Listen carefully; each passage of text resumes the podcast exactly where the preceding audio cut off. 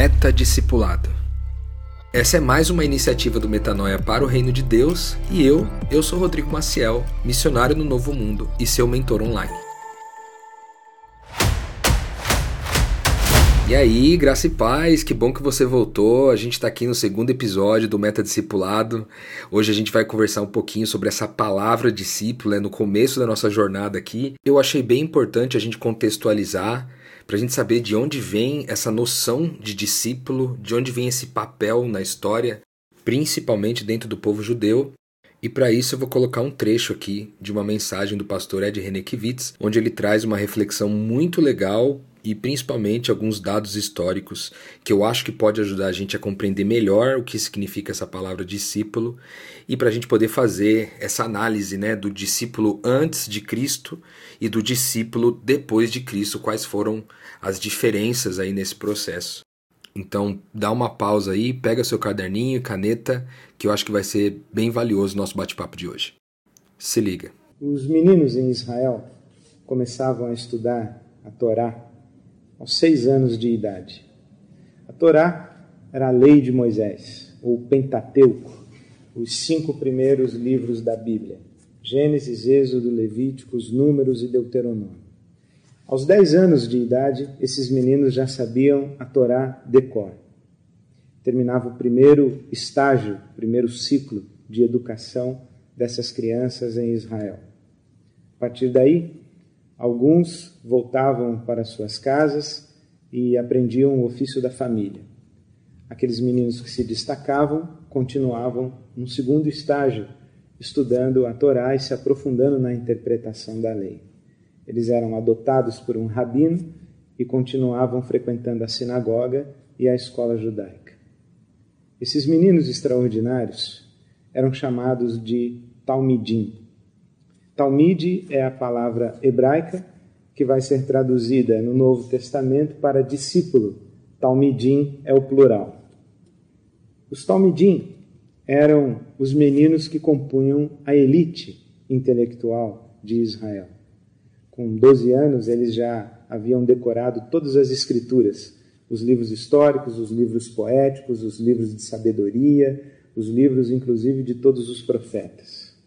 Com 14 anos de idade, eles debatiam a tradição oral, a interpretação dos rabinos a respeito da lei e já estavam se aprofundando naquilo que era a preciosidade da vida religiosa de Israel. Era discutir como colocar em prática a lei de Moisés. Os rabinos tinham suas interpretações e o conjunto de, de regras e de interpretações de um rabino era chamado de o jugo daquele rabino. Por exemplo, no tempo de Jesus, existiam dois rabinos muito famosos e conceituados, Hilel e Shammai. Hilel tinha os seus talmidim, Shammai tinha os seus talmidim. Hilel tinha aqueles que estavam sob o seu jugo e Shammai tinha aqueles que estavam sob o seu jugo. É exatamente aí que aparece Jesus dizendo: Eu também tenho um jugo. Eu também tenho uma forma de interpretar a lei de Moisés. Eu também tenho uma forma de dizer qual é a vontade de Deus e eu também tenho uma interpretação para ensinar a vocês como é que Deus deseja que vocês vivam. O que Jesus fala é extraordinário. Ele se diferencia dos rabinos de sua época, dizendo: Estes rabinos colocam sobre os seus ombros um jugo pesado exigências extraordinárias e absurdas. Mas o meu jugo é suave e o meu fardo é leve. Massa demais essa contextualização aí do Ed, né?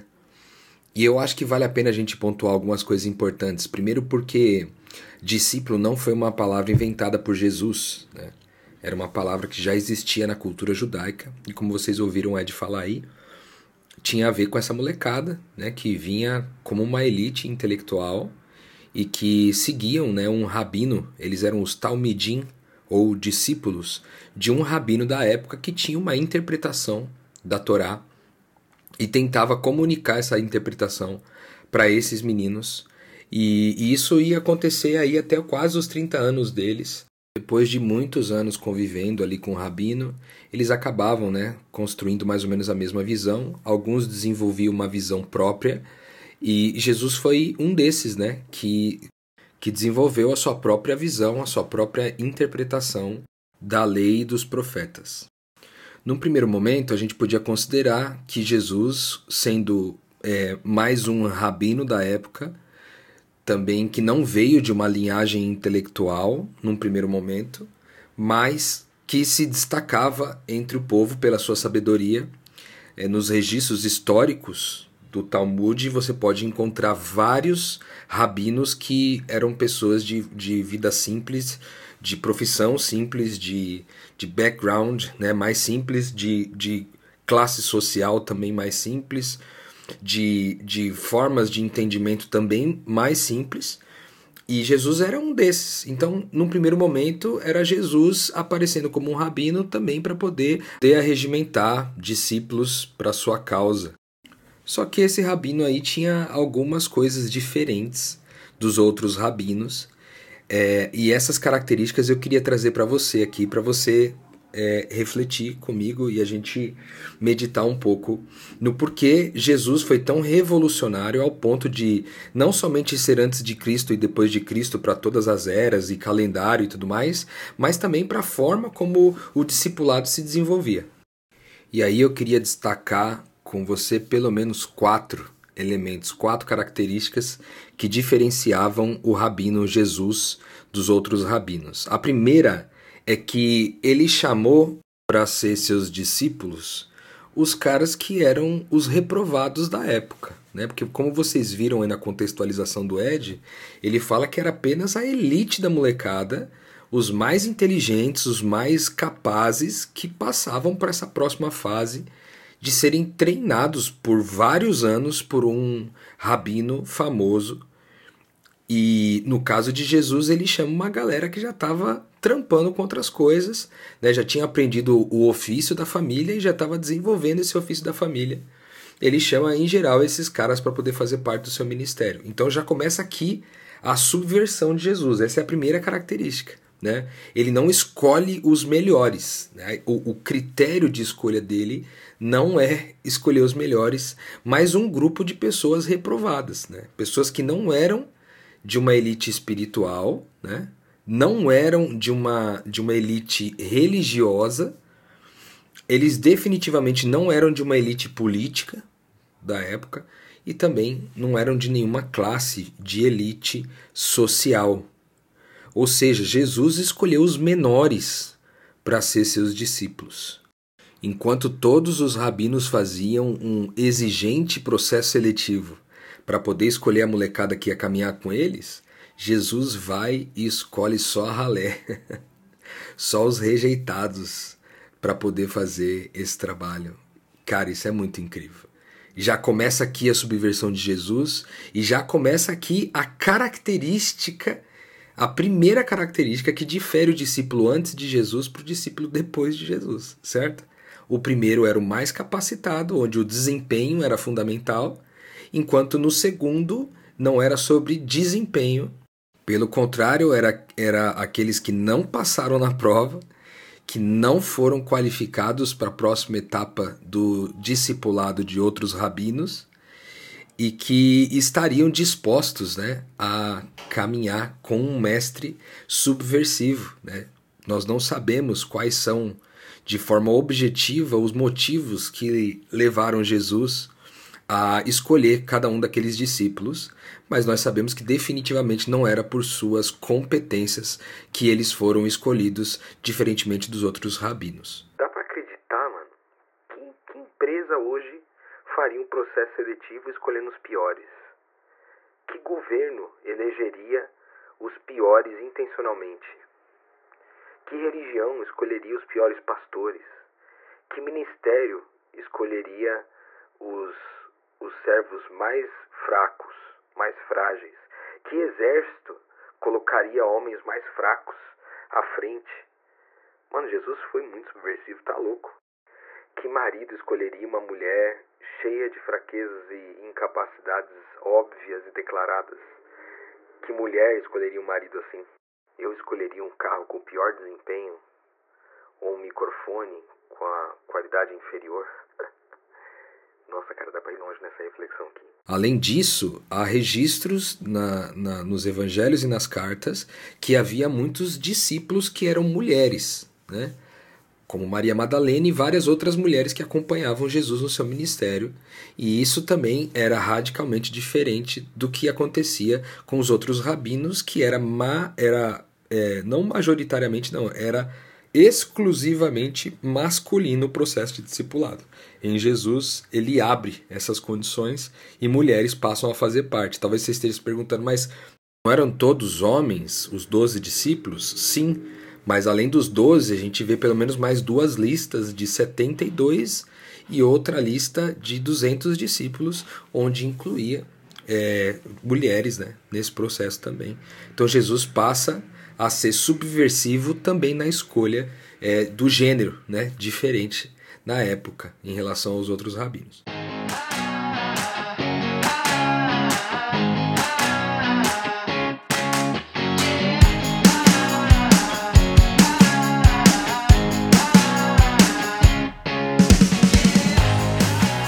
A segunda característica que, na minha opinião, é, distancia Jesus dos outros era o quanto Jesus chamava para si a responsabilidade, cara, das coisas. Porque uma coisa é você ter uma interpretação, uma visão ideológica ou filosófica ou até mesmo religiosa ou espiritual de uma determinada doutrina, e uma outra coisa é você se colocar como aquele que é o responsável por gerar uma mudança, uma transformação na vida das pessoas.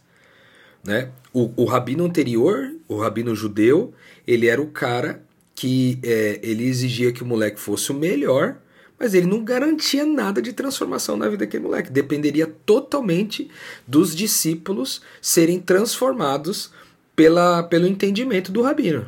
No caso de Jesus, dependia apenas de Jesus, já que os discípulos não eram competentes. Então Jesus chama para si a responsabilidade.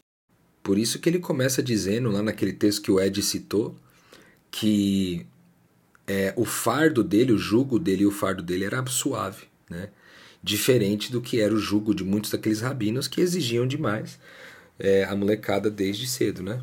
Que rabino diria eu sou o pão da vida ou eu sou a luz do mundo? Eu sou o caminho, a verdade e a vida. Eu sou a videira verdadeira. Eu sou a porta. Eu sou o bom pastor. Eu sou a ressurreição e a vida.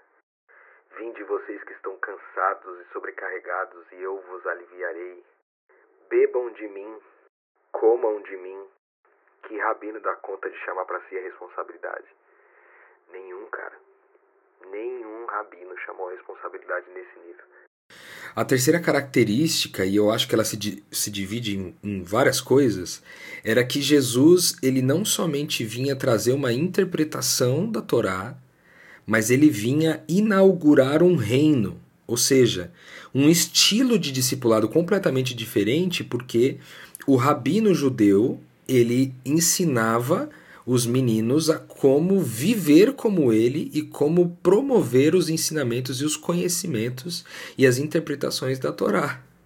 Mas Jesus veio ressignificar todo um estilo de vida, toda uma forma de ver o mundo, uma cosmovisão que vai transformar definitivamente o mundo para antes de Cristo e depois de Cristo, definitivamente. Né? E a primeira coisa que ele começa a subverter é o fato dele dizer dele estabelecer que há uma reconciliação é, de todas as coisas nele, de forma que as pessoas é, iriam encontrar paz com Deus e não medo, né? paz consigo mesmos e não culpa ou vergonha, paz com os outros e não mágoa, né?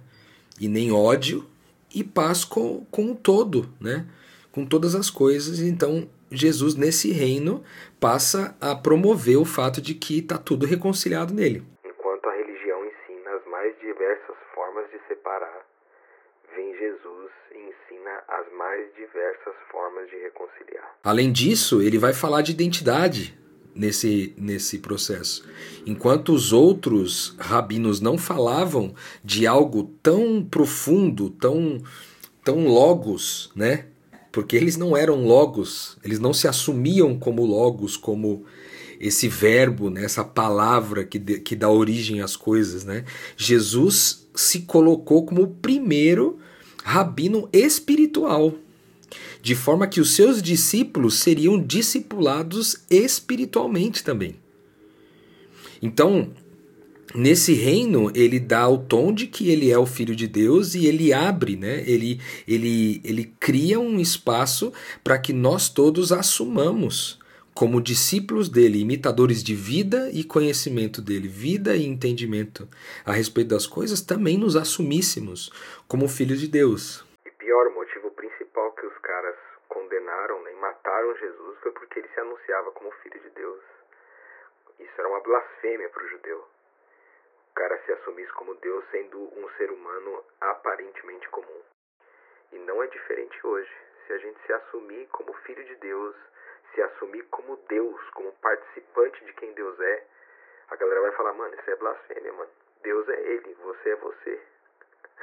Só que a identidade é divina, mano. Pega essa. Outra coisa desse reino de Jesus é que a justiça desse reino é subversiva. De forma que antigamente você tinha um direito baseado na lei de Moisés sendo reclamado, e quando alguma coisa nessa direção de ferir o direito era é, acontecia, então as pessoas podiam reclamar esse direito né, nos tribunais religiosos da época. E no caso de Jesus, ele, ele ensina uma justiça de repartir o direito e não de reclamar o direito. Os pecados também são perdoados aqui, né? não é olho por olho, dente por dente. Os demônios são expulsos, os doentes são curados, os mortos são ressuscitados. Né? O reino natural já não é mais uma limitação. Água pode ser transformada em vinho. Um pão pode ser multiplicado, um peixe pode ser multiplicado. Né? Um dinheiro, um recurso financeiro pode ser encontrado na boca do peixe.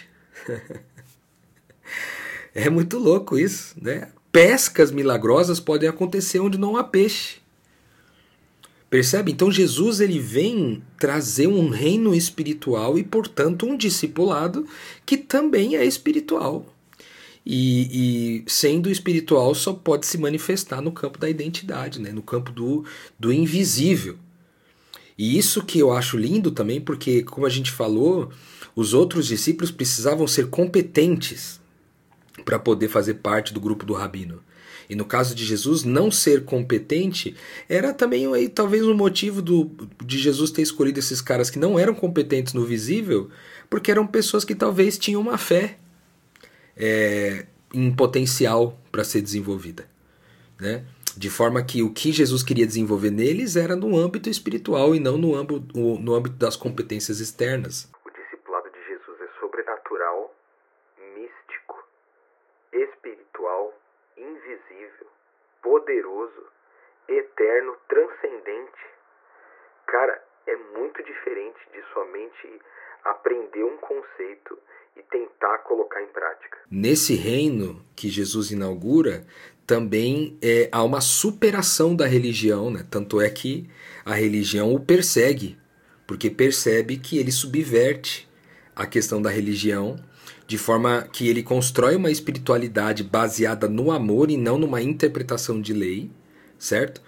E também ele trabalha com essa lógica do jugo né, suave e do fardo leve, algo que a religião da época acabava não pregando. Não era isso que os melhores intérpretes da lei, os mestres da lei, entendiam. Era sempre um jugo pesado, era sempre um fardo para esses caras que interpretavam a lei desse jeito.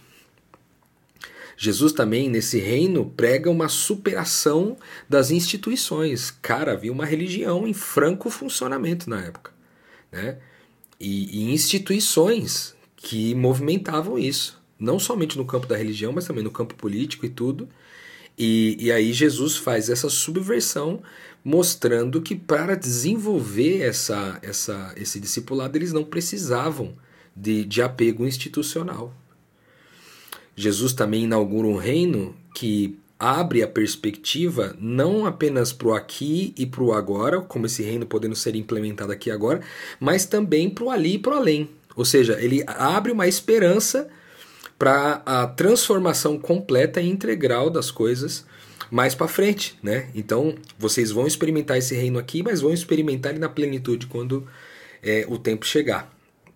E outras subversões, né? É, desse reino, né? Onde o maior é o menor, onde o grande é o que serve, onde aqueles que são os últimos, esses serão os primeiros, né? onde os humilhados serão exaltados, onde o fariseu é reprovado e o publicano é aprovado, né? onde as prostitutas e os publicanos entram primeiro no reino de Deus do que os religiosos.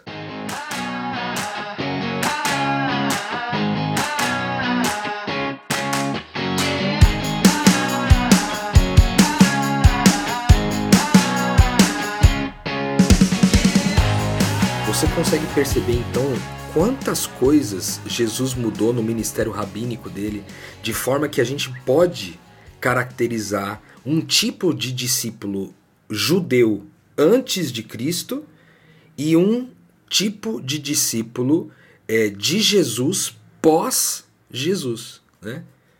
Não mais judeu necessariamente, mas é, pessoas que seriam fariam de Jesus o seu estilo de vida e fariam de Jesus também o conhecimento tratado como a verdade das coisas. E por último, a última característica, a quarta característica que eu queria citar para vocês, que eu vejo de diferente no ministério rabínico de Jesus para os outros rabinos, era que Jesus colocou o skin in the game, né? Ele colocou a pele em jogo, cara. Ele escolheu dar a vida e morrer por aquilo que ele cria né? aquilo que ele acreditava. Ele escolheu viver um processo extremamente é, doloso, né? No sentido de que, pô, o cara passou pelo deserto, ficou 40 dias ali sem comer, sem beber, passou por várias circunstâncias de perseguição, perigos, né? De, de morte. Ele, cara, o cara, quando foi para ser crucificado, tomou várias chicotadas, né? Ele, ele, ele tinha muitos riscos, né? A, a sua reputação, riscos do ridículo. Né? Ele, ele se submeteu a uma traição de uma nação inteira que esperava ele como Messias e não o reconheceu. Ele submeteu à traição da religião onde ele cresceu, de forma que esses caras foram aqueles que o crucificaram no final. E por último, ele sofre a, tra a traição dos seus melhores amigos, daqueles com quem ele caminhou nos últimos três anos, né? Onde os caras ou traíram ou negaram. De uma forma ou de outra, ninguém estava lá, né? é, nesse final se colocando no lugar de Jesus. Jesus foi para esse fim sozinho, no abandono dos seus amigos. Então, percebe como ele rompeu várias barreiras, né, colocando a pele em jogo para de fato ir até o fim, morrer por amor e, e, deixar esse último grande ensino, né, de que todo aquele que morre por amor ressuscitará. E, e, e isso muda significativamente então o discípulo antes de Jesus e o discípulo depois de Jesus. Agora Jesus colocou um discipulado completamente diferente. E por que, que é importante a gente saber disso, de como eram os discípulos antes de Jesus e depois de Jesus? Por que, que para nós é importante conversar sobre isso no método discipulado? Porque a gente vai conversar sobre coisas aqui que são muito subversivas nos nossos próximos encontros. Né? Assim como Jesus foi subversivo no seu ministério rabínico, aqui o que a gente vai conversar ao longo das próximas semanas é, será totalmente subversivo também. De forma que, ao chamar isso aqui de metadiscipulado, que é o discipulado do discipulado, eu quero de fato trazer esse discipulado superior. Porque Jesus ressignifica o discipulado da época. Ele pega aquele discipulado praticado por bons rabinos da época e ele é, aprofunda o sentido, ressignifica todas as coisas e dá um novo tom de discipulado para essa juventude, para essa galera que ele comissionou para trabalhar com ele nessa missão. É sobre esse discipulado que a gente vai conversar aqui. O mesmo discipulado que Jesus é, inaugurou, esse meta discipulado que, que começa com a escolha de pessoas que são incapazes, né? Como eu aqui, Rodrigo, que vos falo, que me considero um discípulo de Jesus, é, no meu conceito a respeito do que discípulo significa, mas que também sabe que foi escolhido sendo aquele que não era capacitado para realizar essa função. Né? Além disso, é, a gente vai assumir a responsabilidade juntos aqui sobre as coisas né, do reino de Deus. A gente vai construir um entendimento a respeito do reino de Deus que vai nos auxiliar viver um ministério de discipulado no, no padrão Jesus de discipulado. E por último, é esse lance da gente colocar o nosso, a nossa pele em jogo, né? Ou seja, as mesmas características que Jesus tinha e que foram e que fizeram o seu o discipulado da época, né, se tornar o meta-discipulado de Jesus, o discipulado do discipulado, a mesma característica, essas quatro características vão seguir a gente ao longo desses próximos episódios. Então, eu quero contar com você é, nos nossos encontros. Eu deixo por aqui, eu finalizo por aqui o nosso bate-papo de hoje. Eu espero que tenha te abençoado, para você saber aí a diferença do discipulado antes de Jesus e depois de Jesus, e que isso é, plante uma semente no teu coração aí, para que a gente continue caminhando juntos e fazendo escolhas de pelo menos voltar aqui em mais um episódio, mais um episódio, até que a gente se sinta é, alimentado e, e amparado né, pelo, por todo esse alimento espiritual tem vindo da parte de Deus para nós aqui. Nesse momento, para quem está ouvindo a gente, seja cheio do seu espírito nesse momento e se sinta encorajado a frequentar essas nossas conversas aqui é, e experimentar uma nova dimensão de vida com você, Deus, com seu Filho Jesus, com o Espírito Santo, através de tudo que você vai revelar para a gente nos próximos dias aqui. Que nessa semana é, você nos ajude a continuar refletindo e pensando sobre esse padrão elevado de discipulado de Jesus e que a gente consiga enxergar o valor disso para a nossa vida e para o mundo à nossa volta. Em nome de Jesus. Amém. Te vejo no próximo episódio. Que a graça e a paz de Deus te acompanhem ao longo dessa semana e que essa reflexão sobre o discípulo antes de Jesus e depois de Jesus permaneça no seu coração aí nos próximos dias até o nosso próximo encontro sábado que vem. Valeu! Fui!